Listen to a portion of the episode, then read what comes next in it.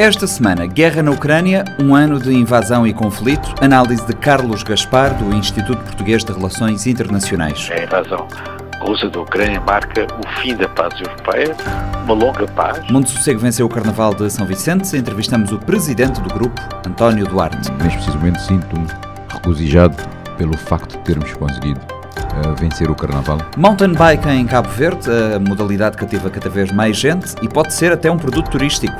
Ouvimos praticantes e especialistas. A São Antão tem um potencial enorme, inclusive tem, tem mesmo já empresa que presta aquele tipo de serviço. Na São Vicente também tem. Panorama 3.0 começa agora.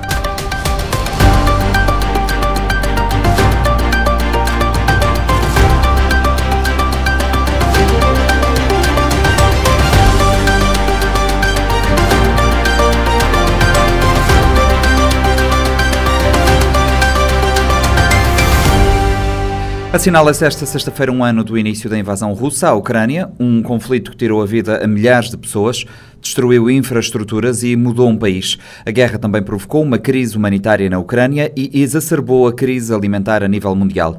No último ano, com a ajuda de aliados, Kiev tem resistido aos ataques russos e acredita na vitória. O investigador do Instituto Português de Relações Internacionais, Carlos Gaspar, explica quais devem ser as consequências a longo prazo. É uma entrevista RFI licenciada para a Rádio Morabeza. Esta guerra não é apenas uma guerra entre a Rússia e a Ucrânia. A invasão russa da Ucrânia é uma guerra europeia que alterou profundamente aquilo que são a arquitetura de segurança europeia, as fronteiras da Europa e, eh, no limite, a própria paz europeia. A invasão russa da Ucrânia marca o fim da paz europeia, uma longa paz. Não há uma guerra entre Estados na Europa desde 1945 e nos últimos 30 anos havia um esforço conjugado do conjunto dos países uh, europeus para integrar, reintegrar a Rússia num espaço europeu, ou se preferir, num espaço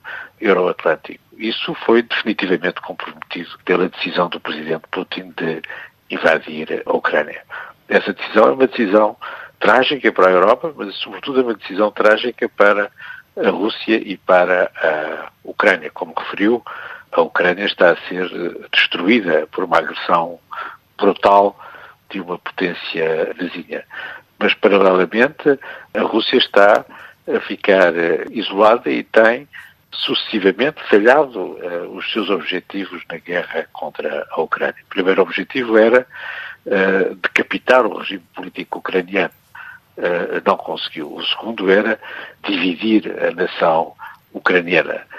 não conseguiu. Os ucranianos estão unidos por trás do presidente Zelensky da resistência ucraniana. E finalmente queria conquistar a Ucrânia. E está limitada a tentar consolidar as suas posições no Donbass e na Crimeia à custa de dezenas de milhares de baixas, incluindo dezenas de milhares de mortos nas Forças Armadas russas, um número comparável, com certeza, de baixas do lado ucraniano e, sobretudo, um número impressionante de baixas na população civil ucraniana, que é o principal alvo da ofensiva russa. Segundo o último balanço do Procurador-Geral ucraniano, foram cometidos mais de 66 mil crimes de guerra.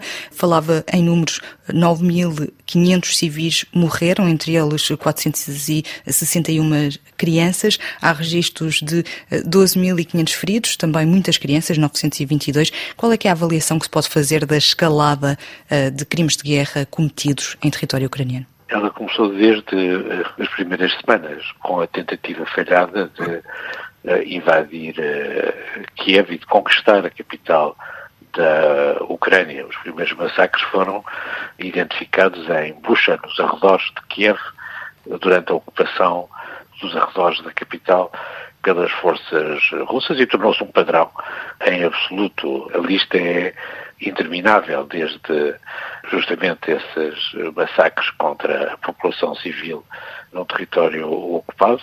Nas últimas notícias há a deportação de milhares de crianças ucranianas para a Rússia nos territórios ocupados do sul da Ucrânia. Há uma pressão crescente para que se crie um tribunal internacional para os crimes de guerra da Rússia é uma questão que pode não ser a mais importante neste momento. O que é importante neste momento é garantir que a resistência da Ucrânia é eficaz e que a Ucrânia consegue expulsar as tropas russas do seu território, mas a questão do Tribunal Internacional, mais tarde ou mais cedo, vai pôr-se na política internacional. Kiev pediu precisamente a instalação de um tribunal especial para julgar os mais altos responsáveis russos, mas a Constituição ucraniana levanta questões jurídicas complexas.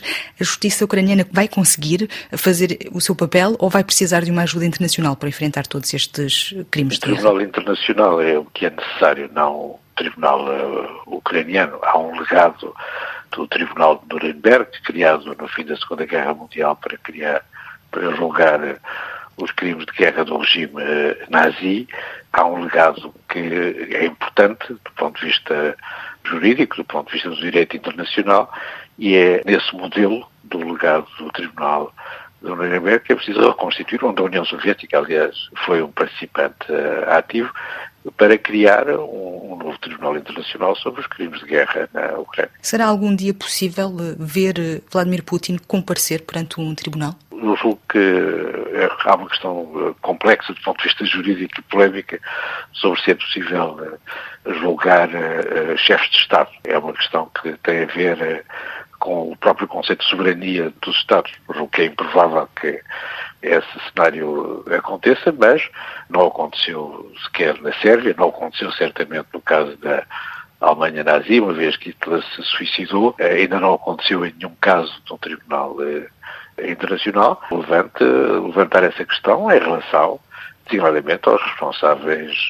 militares e aqui também aos responsáveis pelas eh, milícias de mercenários que estão a combater na Ucrânia. Em março do ano passado, o mundo assistia ao bombardeamento de uma maternidade em Mariupol. Em abril foram encontrados, como dizia, em Bucha, pouco depois do início da invasão russa, dezenas de cadáveres eh, encontrados nas ruas e enterrados em valas comuns. Não é apenas o direito internacional que não é respeitado, é também a condição e a dor humana. Exatamente, mas o direito internacional é justamente suposto eh, poder responder a esse tipo de situações e tem havido um esforço, sobretudo do lado das potências uh, ocidentais, em 1945 também do lado da União Soviética, para responder a essas situações uh, extremas. É esse o sentido do desenvolvimento do direito internacional. As forças russas ocupam neste momento quase 20% do território ucraniano.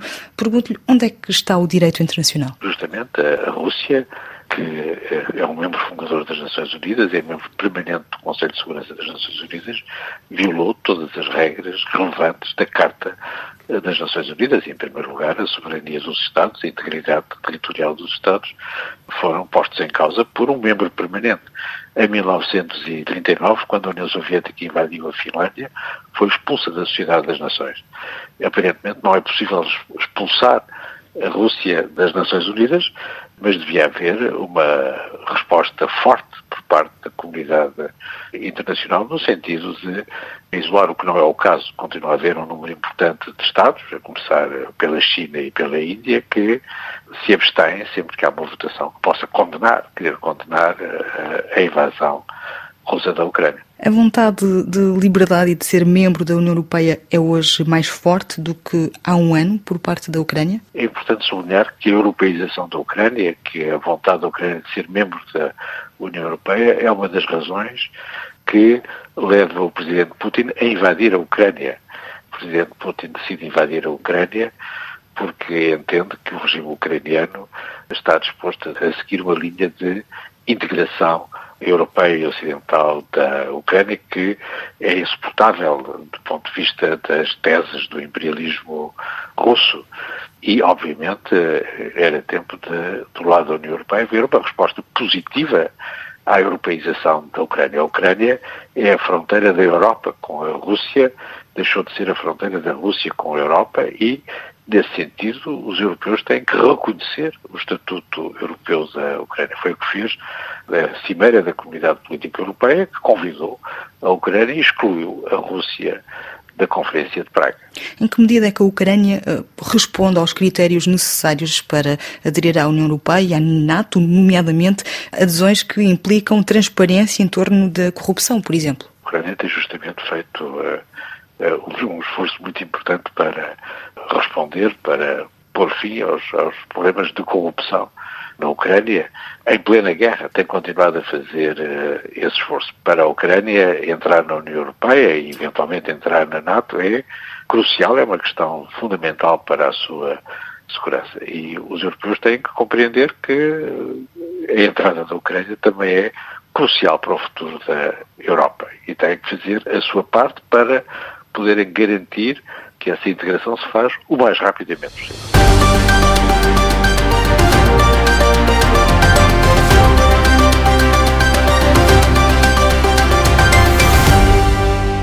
O Carnaval de São Vicente tem condições para continuar a crescer, mas para isso é necessário resolver de imediato a questão dos estaleiros, construir um sambódromo e apostar na sustentabilidade para permitir novos voos e um rendimento anual a todos os envolvidos.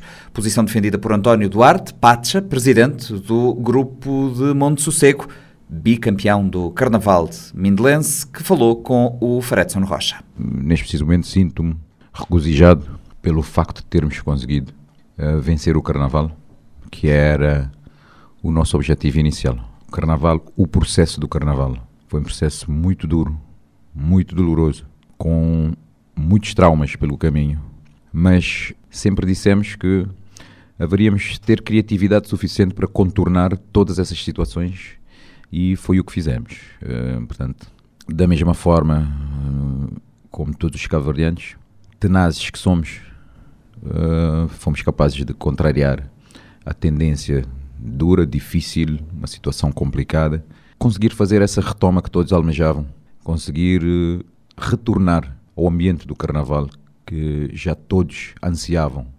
É, e isso dá-nos prazer, dá-nos prazer ver a felicidade das pessoas, dá-nos prazer ver o orgulho dos uh, residentes do Monte Sossego, do bairro do Monte Sossego, uh, estarem felizes, muito felizes com uh, o título do Carnaval 2023, revalidado a partir do Carnaval 2020. Portanto, sermos bicampeões é dá-nos um prazer, dá-nos esta satisfação. no entanto, eu também gostaria de dizer que a vitória não, não se esvazia apenas no, na conquista do título, temos de ter a noção clara que estamos, estamos no Carnaval por missão. Portanto, esta é uma missão de contributo para a cultura deste país, uma missão de contributo para São Vicente. Trabalhamos sempre para São Vicente. Gostaria de endereçar um forte abraço a todos os meus homólogos, a todos os dirigentes dos grupos, todos sem esquecer nenhum, que labutam, que batalham, que trabalham incansavelmente para que esta arte do carnaval seja aquilo que tem sido, aquilo que tem sido e com uh, margem de crescimento. Pacha, uh, o carnaval uh, voltou ao asfalto da cidade do Mindelo e com algumas novidades este ano, não é? O desfile à noite, a iluminação e também a colocação de mais bancadas foram algumas dessas novidades introduzidas, também o som, mas começamos pelo fim relativamente ao som. é preciso fazer melhorias, tendo em conta que também verificamos que houve uh, algumas falhas uh, durante o percurso. bom, vou, vou aqui citar uma das minhas referências do Carnaval, que é o Milton Cunha, do Rio de Janeiro. Mais vale feito do que perfeito. Portanto, está feito. É um processo. Está feito. Portanto, já temos sonorização da pista de desfile desde 2019 desde 2019 nós temos a sonorização. Foi feito um reforço uh, desta sonorização este ano. Precisam ser feitos ajustes, precisam ser feitos, investido em equipamentos de transmissão. Penso que é a questão aqui se coloca uh, não apenas na, na qualidade sonora, mas também nas condições de transmissão do carro, do carro de som, uh, dos grupos para o sistema de transmissão da pista. Penso eu, não estou certo disso, uh, o que eu estou certo é que temos que ter melhorias sim. Uh, nós, eu pessoalmente, dou-me por satisfeito, dou-me por satisfeito pelo facto de ter sido feito essa, esse investimento. Esse investimento no, na sonorização do desfile, porque nós tínhamos problemas em fazer chegar o som a todos os componentes e isso uh, encarecia em demasia encarecia em demasia o, o, orçamento do grupo, porque nós tínhamos que ter vários carros que também tínhamos problemas de transmissão de som de um carro para o outro uh, e isso também uh, afetava drasticamente a qualidade plástica do desfile. a introdução de dois carros de som dentro do, do, desfile acaba por manchar um pouco a imagem do, do desfile. Portanto, neste preciso momento, uh, é notório, é notório à vista de todos, todos, a qualidade que o Carnaval já atingiu. Portanto, havia alguma apreensão, uh, não sei, de algumas pessoas, como é que seria feito essa retoma. Eu não tinha qualquer, qualquer dúvida de que nós iríamos fazer um bom carnaval, apesar das circunstâncias, porque via-se o empenho, via-se a dedicação, via-se a, a, a, a, determinação dos dirigentes em fazer um carnaval uh, que dignificasse essa ilha. E um, existem condições neste preciso momento para que o espetáculo do carnaval continue a crescer. Continue a crescer. E à noite, temos que fazer melhorias, sim. Acha, achas que, o desfile à noite foi uma boa aposta? Uh, eu não gostaria de, de, falar sobre isso. Eu acho que as pessoas, as pessoas são inteligentes o suficiente para conseguirem tirar ilações. Aqueles que acharem que uh, houve problemas do desfile à noite ou que uh, o desfile deve retornar a ser à luz do sol, uh, que tirem as suas próprias conclusões. Eu não gostaria de entrar por aí, mesmo porque poderei ser mal interpretado. E neste preciso momento, não é o momento uh, ideal para falar disso. Porque eu sei que as pessoas correu muita, uh, muitos comentários uh, e aquilo que o Mindelense nos últimos tempos, o originário de São Vicente nos últimos tempos tem, tem sido uh, muito negativos, muita negatividade à volta dessa ilha. A partir, muita negatividade que é lançada para essa ilha a partir dos seus uh, cidadãos, dos seus munícipes. Muita negatividade online. De questões que, na minha perspectiva, nem tem tanta polémica. Nós estamos a falar de desfile à noite. É uma novidade desfile à noite? Eu acho que não. Eu acho que não. A escola de samba tropical sempre desfilou à noite. Portanto, não vejo qualquer polémica, não vejo uh, que há margem para alarmismos, que há margens, há margem para uh, toda essa celeuma criada à volta do carnaval. Mas as pessoas que acham que são entendidos, que continuem a opinar, que continuem a maltratar essa ilha. Uh, António uh, Duarte, uh, que melhorias devem ser introduzidas para o próximo ano e não só para que o Carnaval possa dar o um próximo salto? existe uma melhoria que tem que ser resolvida ontem estaleiros. Os estaleiros de todas as agremiações. Todas as agremiações, neste preciso momento, estão abraços. É um problema antigo, não é? Estão abraços com o local de produção das suas alegorias e ou fantasias, mais adereços. Haverá que nós teremos que repensar, repensar essa questão, porque o crescimento do carnaval terá que ser de uma forma transversal, homogénea. Não poderemos não poderemos uh, trabalhar toda a questão afunilada pura e simplesmente no desfile, criar todas as condições para o desfile, criar arquibancadas, iluminação, sonorização esquecer o outro lado da produção do espetáculo. Que é fundamental. A produção, a produção do espetáculo vai ganhar quando for dado esse passo. Portanto, o próximo passo, o passo imediato que deverá ser uh, introduzido é resolver imediatamente a questão dos estaleiros, mesmo para que uh, as alegorias que neste preciso momento, muitas alegorias estão nas ruas desta cidade, mesmo para que essas alegorias sejam guardadas, armazenadas, peças escultóricas maravilhosas. Porque é a história também, não é? A história da, da nossa Exatamente. cultura. A nossa memória passa muito por aí. Uh, se não tivermos condições para preservar todas essas obras de arte que são produzidas num curto espaço de tempo, muitas obras, muitas esculturas que são produzidas num curto espaço de tempo. Se não tivermos condições para preservar essas obras de arte, portanto, a nossa memória coletiva vai ficar afetada seriamente. Uh, isto terá que ser resolvido, mas um próximo passo teremos que resolver uh, uma área de desfile. Portanto, Ou seja, mudar o trajeto. Sim. Não é mudar o trajeto, na minha perspectiva, nem é mudar o trajeto, mas é construir, construir um sambódromo. De raiz. De raiz.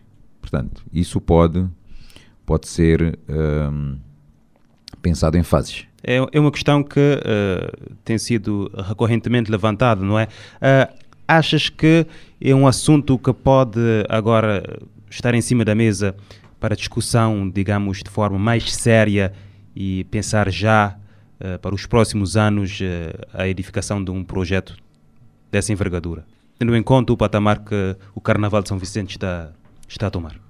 Uh, nós, nós tivemos nós tivemos oportunidade no fórum São Vicente 2035 um, de apresentar uma proposta a convite da Câmara Municipal de São Vicente apresentar uma proposta com três cenários, que seriam três cenários possíveis para a construção de uma cidade do Carnaval. E lançamos algumas ideias. Eu penso que todas as discussões que são feitas à volta dessa questão são sempre sérias e uh, acho que devemos, devemos sim pensar o tempo todo, porque a excelência do Carnaval passa muito por aí. E atingirmos a excelência do Carnaval a nível de um espetáculo.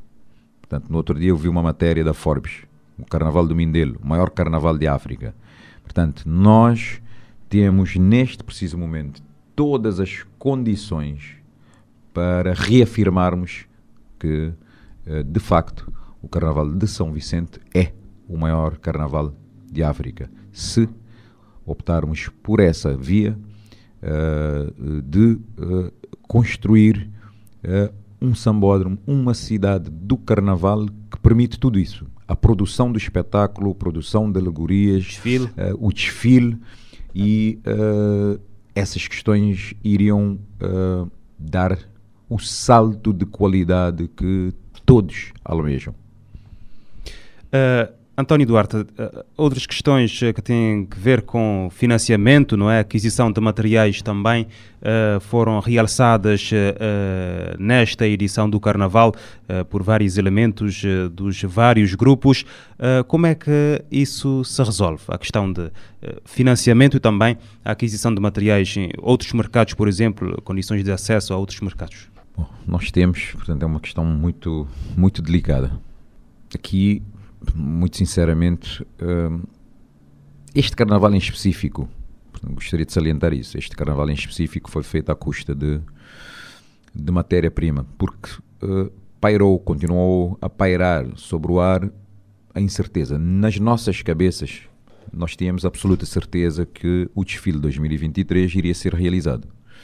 Só que os comerciantes, nomeadamente uh, os maiores fornecedores de material quando eu digo material, material, portanto, de, uh, para fantasias, para a produção de fantasias, de adereços uhum. e também uh, alegorias. Muitos destes materiais são fornecidos pelas lojas dos chineses. E eles não fizeram importação de material esse ano. Portanto, todo o material que foi consumido em São Vicente, todo o material que foi consumido em São Vicente, foi materiais remanescentes do Carnaval de 2020, do último Carnaval. E isso prejudicou, prejudicou o acesso, o acesso a esses materiais. Uh, mas também os valores. O preço... Desses mesmos materiais, nessas mesmas lojas, estavam com valores absurdos. Absurdos, que também acabou por uh, afetar drasticamente aquilo que uh, poderia ter sido uma tarefa mais facilitada na, uh, na reengenharia deste carnaval, no, empreender desta, deste espetáculo. Uh, a solução para esta questão. Um, importar, portanto, existe a Liga independente dos grupos oficiais. O que pode ser feito é uma intervenção da Liga junto de fornecedores nacionais, mas de fornecedores internacionais, para um conjunto de materiais, para aquisição de um conjunto de materiais que são de uso de todas as agremiações. Isto poderia ser uma solução. O acesso a, a mercados alternativos.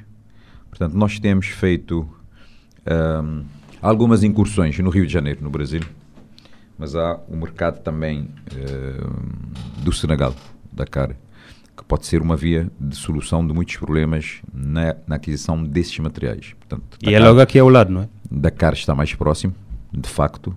Existe uma regularidade de transporte para Dakar. Uh, o problema do Rio de Janeiro uh, é o problema que se Ehm, que se coloca da distância. A distância é, é muita, qualquer que seja o transporte fica encarecido exatamente por causa disso. Uh, mas é o mercado do carnaval. O mercado do carnaval é o mercado do Rio de Janeiro, que também porque vão, também, lá, vão lá não só buscar material, mas também experiência, não é? Exatamente. Portanto, nós, nós, a relação que nós temos com o Rio de Janeiro não é apenas de compra de material, mas é também de troca de experiências. De troca. Esta troca tem sido fundamental para o crescimento do Carnaval Mindelense. Isto tem que ser afirmado, reafirmado e assumido. Uh, eu não tenho qualquer, qualquer dúvida nesse preciso momento que o que se vê né, no Carnaval de São Vicente foi à custa dessa, dessa relação de proximidade desta relação de proximidade com o Rio de Janeiro, nomeadamente uh, a partir de uma parceria com um artista Dudu Nobre, que tem sido uma figura uh, muito simpática, uma figura uh, sempre acessível, sempre acessível, por qualquer meio, sempre pronto a ajudar e a colaborar com todos. Ele, o seu, o seu empresário, Wellington, os seus colaboradores, todos muito interessados. Portanto, nós falamos frequentemente, trocamos impressões, trocamos ideias frequentemente e isso tem sido determinante para o crescimento do espetáculo do Carnaval. O espetáculo do Carnaval precisa crescer ainda mais. Portanto, estamos num bom caminho, mas ainda não chegamos lá onde precisamos chegar para que o Carnaval uh, possa ser um espetáculo que dê rendimento anual que dê rendimento anual uh, às agremiações, aos criativos uh, do Carnaval, mas todos aqueles que estão envolvidos diretamente com a produção deste espetáculo. Portanto, uh, isto é economia criativa, isto é dar sustentabilidade a esta arte e sustentabilidade principalmente àqueles que trabalham incansa incansavelmente para vermos aquilo que vimos na terça-feira do Carnaval. Pacha, eh, para o ano é a defesa do troféu e ir à procura do tricampeonato. O grupo já pensa no próximo enredo? Nós estamos permanentemente, permanentemente uh, a fervilhar de ideias. Uh, eu confesso que neste preciso momento nós estamos pura e simplesmente a desfrutar daquilo que foi o resultado do Carnaval 2023. Uh, mas já temos. E não é para menos, não é? Sim, Sim, acho que o que foi o que foi feito foi um desfile épico. Acho que este desfile de 2023 vai ficar gravado na retina, na memória de dos São Vicentinos. E nós víamos uh, na cara na cara das pessoas, nós víamos a energia que as pessoas emanavam à volta do, do nosso desfile. A, a, a aura de satisfação que víamos nas pessoas era notório. E isso dá-nos uh, imensa satisfação, o facto de termos impactado o nosso, o nosso o desfile. Portanto, termos tido um, a empatia do público foi para nós fundamental. Mas já tem uma ideia para o próximo ano? Uh, eu confesso que não estou preocupado porque eu sei que nos próximos dias, pelo menos, o exercício de criatividade que nós fazemos é ao longo desta semana.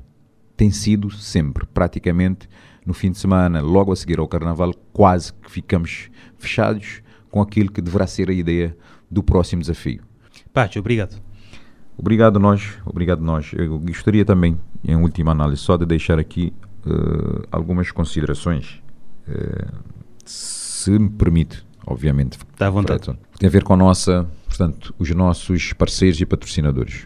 Uh, o Carnaval de São Vicente não consegue sobreviver, não tem condições de, um, de sobrevivência apenas à custa das subvenções públicas, à custa do dinheiro público que vem, tem vindo para o Carnaval de São Vicente a partir da Câmara Municipal de São Vicente e do Ministério da Cultura. Ou seja, nós estamos a falar do, do governo local e do governo nacional. Um, não tendo parceiros no privado, o Carnaval não vai sobreviver, porque apenas as subvenções públicas não chegam nem a metade, neste preciso momento, não chegam nem a metade dos orçamentos dos grupos. Uh, e, esse, e esses parceiros vários parceiros, várias pessoas individuais contribuíram de forma determinante para que fosse possível fosse possível nós uh, criarmos essa engenharia para que o espetáculo do dia 21 de fevereiro fosse apreciado pelo público e reconhecido pela crítica, nomeadamente do corpo de jurados.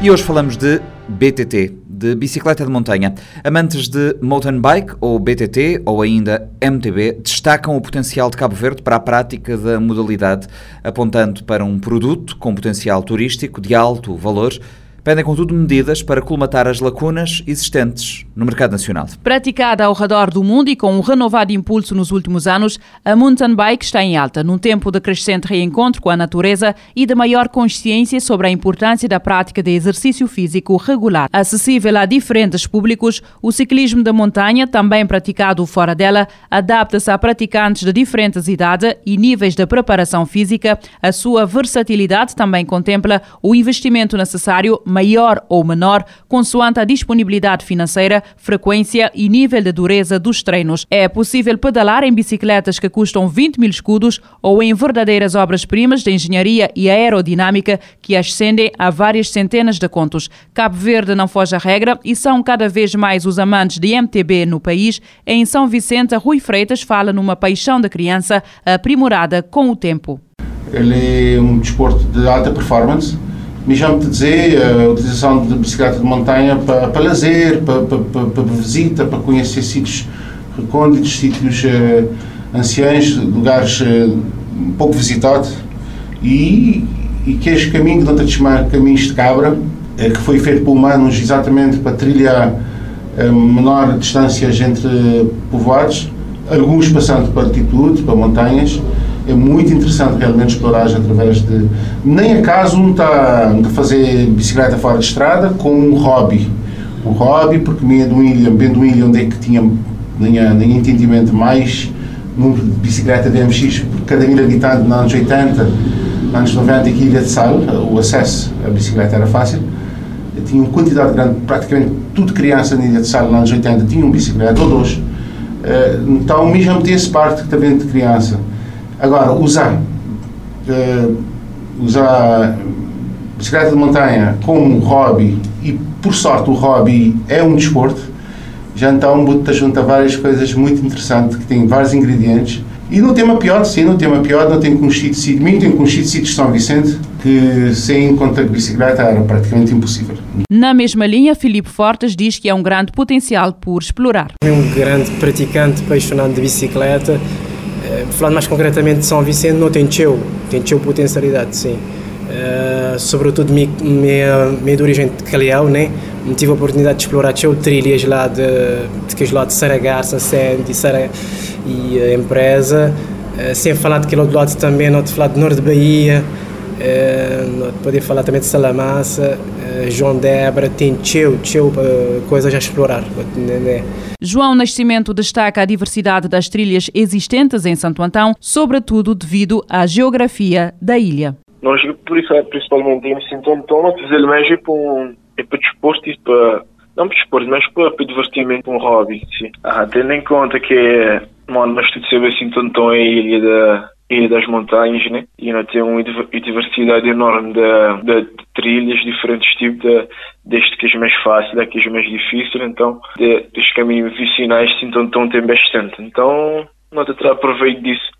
E até tem tem tido clientes cá bem de, fora para bem experimentar a bicicleta e mano, hoje estou gostado imenso desse potencial que não tem, dessa diversidade de, de, trilhas e que as características únicas que, que, que encontrou praticamente só aí na, no Santo Antão.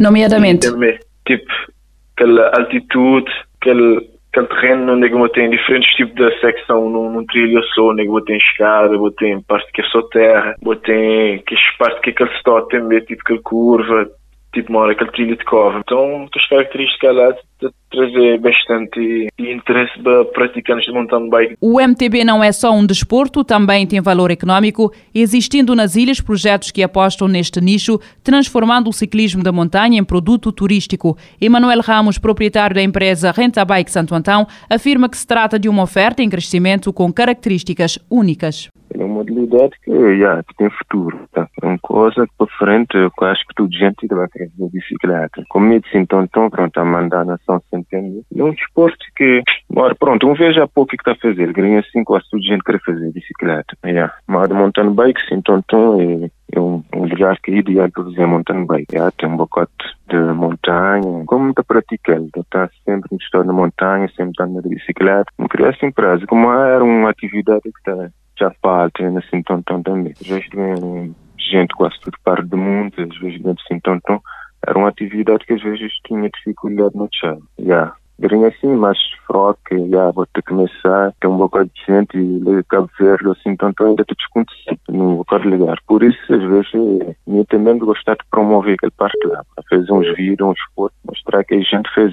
Para isso, Jandir Medina aponta para a necessidade de uma maior promoção e divulgação da modalidade como forma de atrair praticantes nacionais e internacionais. Acho que o potencial é grande, portanto, tem, não tem um vasto número de trilhas, uh, nomeadamente que é utilizado como, portanto, seja, seja meio mais comum conhecido como sendo caminhos vicinais.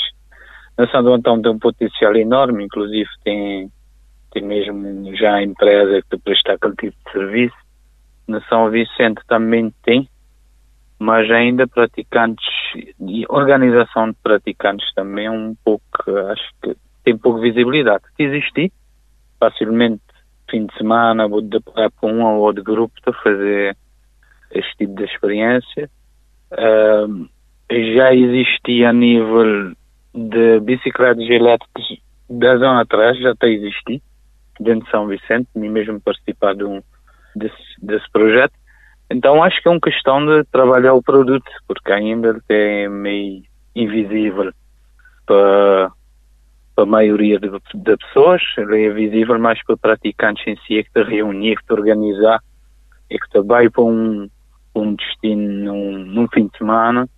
Uh, portanto, o potencial a ser explorado é imenso. Nesta equação, Rui Freitas alerta para os benefícios para a saúde. Mountain bike uh, ou usar a bicicleta fora de estrada tem vários desafios. Tem subidas, descidas, tem paragens, tem paisagens, tem dificuldades, botei eh, roda tafrá, botei roda tapá, botei botei desafios, mas uh, no final do dia vou fazer 25 km, vou ficar perguntando, fazer 25 km naquelas condições lá, uh, tanto é que ele devia equivaler num estrada lisa asfaltado, em termos de esforço.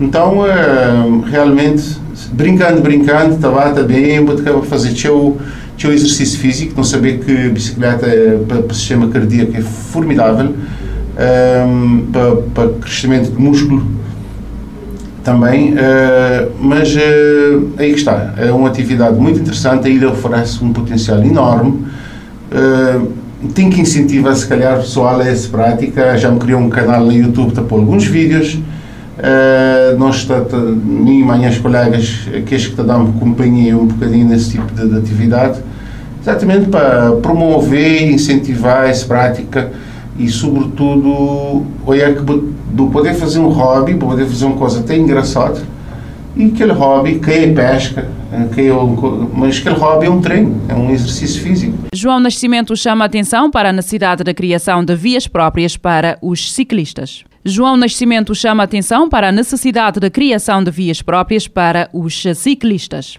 Bicicleta, para além de ser um, um grande amigo do ambiente, ele é, hora que me costuma dizer, ele é um ginásio, um ginásio móvel. Então, onde é que vou poder ter uma bicicleta, vou de trabalho, vou ter, vou ter causar menos, menos trânsito, vou trazer logo bom exercício físico. E tem, tem meio que uma coisa que não estou tem meio necessária, por isso a criação de, de vias uh, próprios para, para ciclistas, via ciclovia, né, como a gente dizia, estava a ser muito vantajoso, principalmente na, na Chile, onde é que é bastante plano, que usar, que os pessoal usam bastante bicicleta, e é uma atividade muito bom, quando é que vou, vou perder bastante caloria, né, em pouco tempo, não é preciso fazer muito esforço.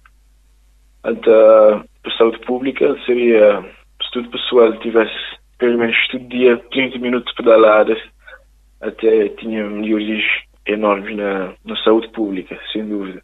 No mesmo sentido, Jandir Medina quer ver criada uma cultura do ciclista. Há pouca divulgação de regras de trânsito em relação aos ciclistas que devem cumprir as sinalizações e em relação aos condutores, aos condutores respeitar uma distância mínima para o ciclista, portanto, todas essas ações são mínimas ou praticamente inexistentes.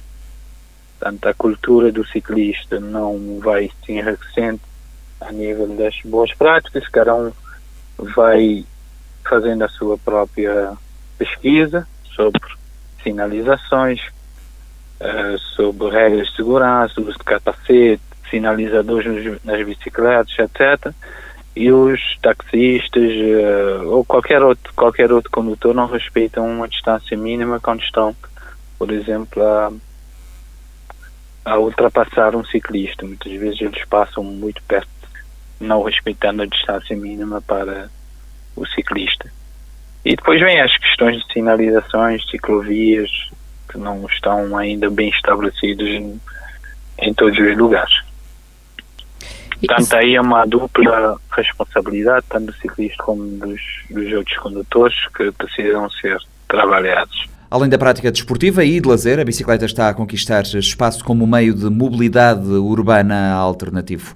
Os ciclistas chamam a atenção para a necessidade de uma discussão política sobre a redução de impostos para a importação de bicicletas, acessórios e outras peças, bem como a simplificação dos processos aduaneiros. Sem lojas especializadas e apesar do número crescente de praticantes, Cabo Verde vive do mercado de segunda mão ou da importação direta por parte dos amantes da modalidade.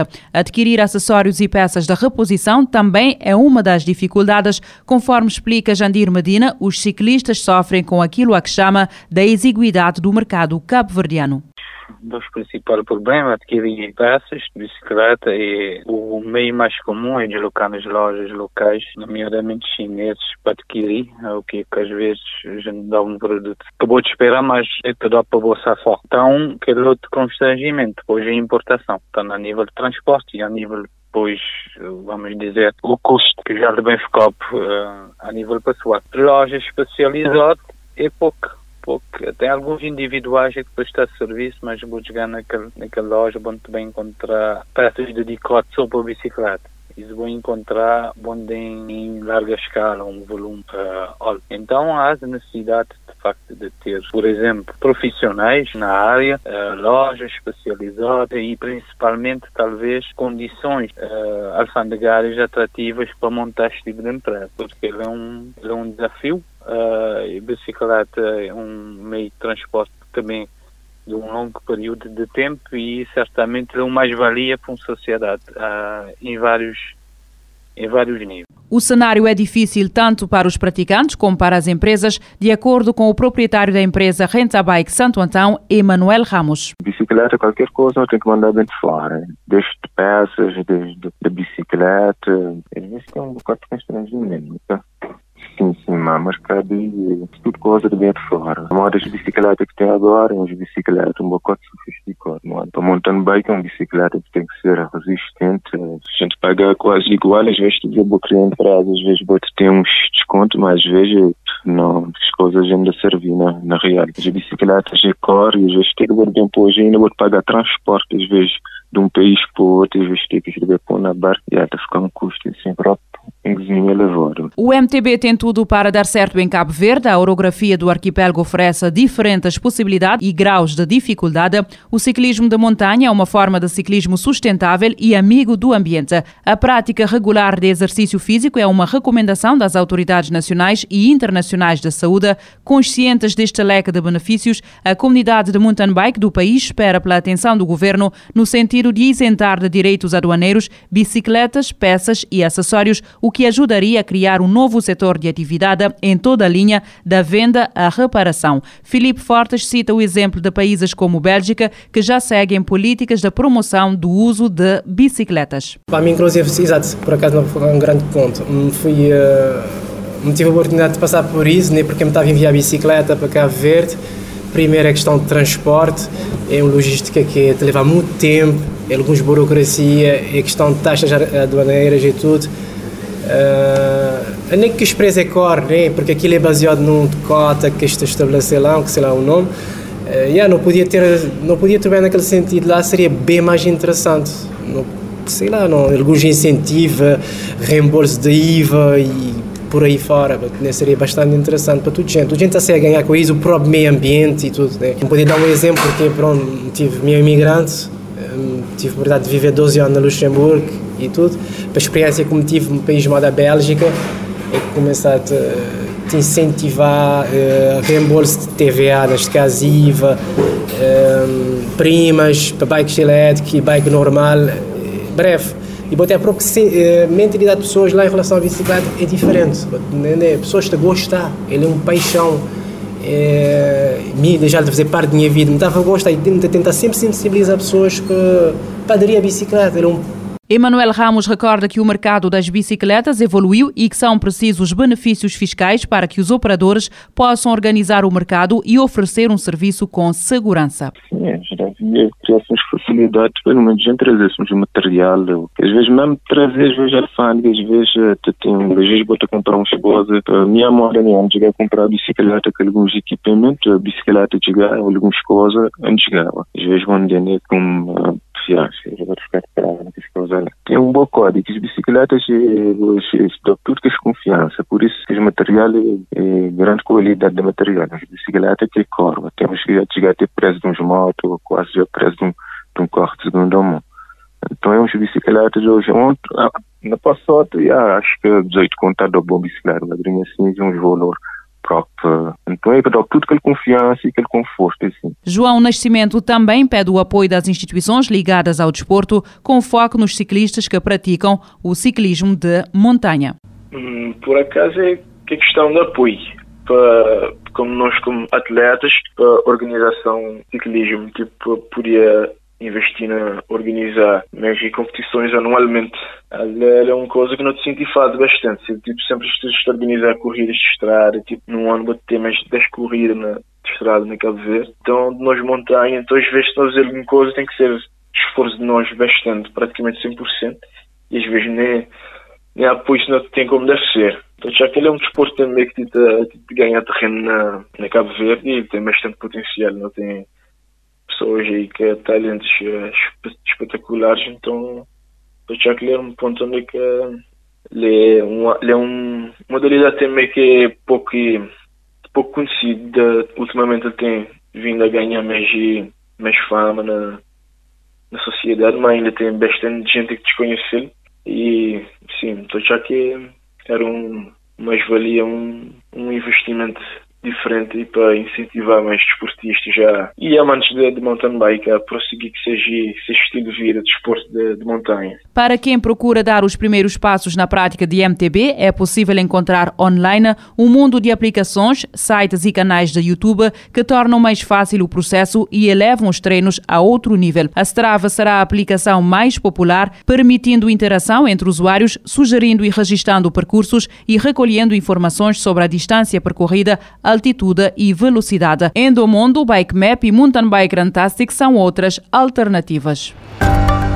Panorama 3.0 é uma produção da Rádio Morabeza, disponível em diferentes horários e frequências. Também estamos online em radiomorabeza.cv e nas principais plataformas digitais de podcast. Esta edição contou com a colaboração dos jornalistas Fredson Rocha e Lourdes Fortes e com conteúdos da RFI. Eu sou o Nuno Andrade Ferreira. Até para a semana no Panorama 3.0, o seu programa semanal de grande informação.